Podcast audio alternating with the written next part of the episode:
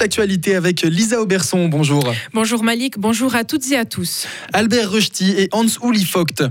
On connaît désormais les noms des deux candidats qui se lanceront officiellement dans la course à la succession d'Uli Maurer au Conseil fédéral. Cela s'est décidé hier à Hérémence en Valais. L'ancien président de l'UDC Albert Rusty a été élu au premier tour. La seconde place a été plus disputée. Les deux candidats doivent maintenant convaincre l'Assemblée fédérale le 7 décembre prochain. Et Albert Rusty compte bien prouver aux parlementaires suisses romands qu'il prendra en compte la minorité francophone. Comme venant d'un canton bilingue, canton de C'était toujours très proche de la Romandie, avec le Jura bernois. Dans toutes mes fonctions, j'ai eu affaire avec les Romans. J'ai commencé ma vie professionnelle comme secrétaire général de la direction de l'économie publique à Berne. J'étais toujours aussi dans le Jura bernois. Après, j'étais directeur des producteurs suisses de lait. La Romandie, ici, euh, aussi le Valais, mais le canton de Vaud, avec les entreprises importantes pour la transformation du lait, était dans ma vie professionnelle. Alors, je connais assez bien la Romandie. Alors, j'aimerais aussi être un conseiller fédéral je suis élu pour la Romandie. Un sujet réalisé par notre consoeur de Rhône FM, Diana Alice Ramsauer. Et le 7 décembre aura également lieu une deuxième élection complémentaire au Conseil fédéral. Le Parlement devra élire la personne qui succédera à Simonetta Sommaruga. Et justement, le PS a choisi de présenter deux femmes à la succession de Simonetta Soumaruga. Le vote est clair 36 voix pour le ticket 100% féminin, 6 contre et 2 abstentions. Le diriquois Daniel Josic a donc abandonné et retiré sa candidature. La fraction socialiste désignera les deux candidates officielles samedi prochain. Écoutez le président des députés socialistes au Parlement fédéral, Roger Nordman. Le Parti socialiste doit être représenté par un homme et une femme au Conseil fédéral, ça nous paraît s'imposer. En Suisse, c'est peut-être encore plus important qu'ailleurs parce qu'on a eu beaucoup de retard. Je rappelle que ma mère, quand elle a eu 18 ans, n'avait pas le droit de vote. Encore aujourd'hui, dans les faits, on est très loin de l'égalité si vous pensez à, à, toute la garde des enfants, si vous pensez au domaine des salaires, au domaine des retraites, au domaine des violences conjugales. Cet enjeu de l'égalité est absolument central, c'est presque notre ADN.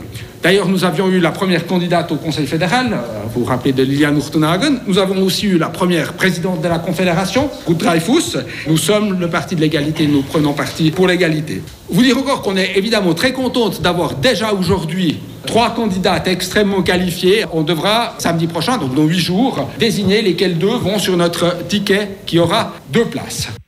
Et il est encore possible pour les femmes socialistes de se porter candidate jusqu'à lundi midi.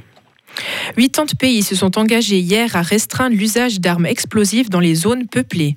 La déclaration est soutenue par les Nations Unies et la Croix-Rouge.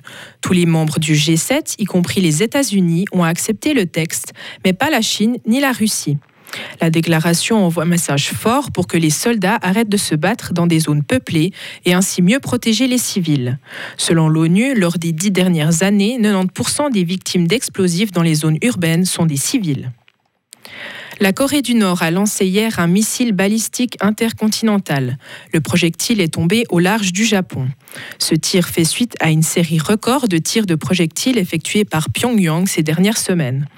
Tokyo a précisé que le missile avait parcouru 1000 km et que les forces japonaises n'avaient pas tenté de le détruire en vol. Les États-Unis ont fortement condamné ce tir qui fait monter les tensions et déstabilise la situation dans la région selon eux. Et enfin, Lisa, victoire hier soir de Fribourg-Gotteron. Oui, les Dragons sont imposés 4 à 1 face à Davos, un concurrent direct dans la lutte pour le top 6. Et ce soir, les joueurs de Christian Dubé se rendront à Berne.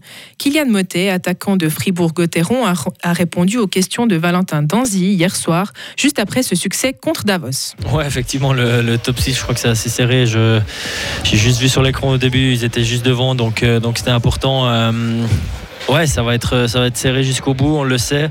Donc euh, il faut faire le, le, maximum de points pour, euh, pour être dans ces, dans ces 6. Et puis demain, Kylian, ça sera un autre concurrent direct pour le top 6. on va dire ça tous les soirs bientôt. mais, euh, mais non, effectivement, ça va être un concurrent encore pour le, pour le top 6. On sait que, voilà, que c'est à Berne, que, que, que, ça, va être, ça va être plein. Donc, donc voilà, on va, on va essayer de de commencer le match comme on l'a comme on l'a joué le deuxième tiers, le troisième tiers aussi. Et puis euh, voilà, c'est comme ça qu'on doit qu'on doit jouer chaque soir.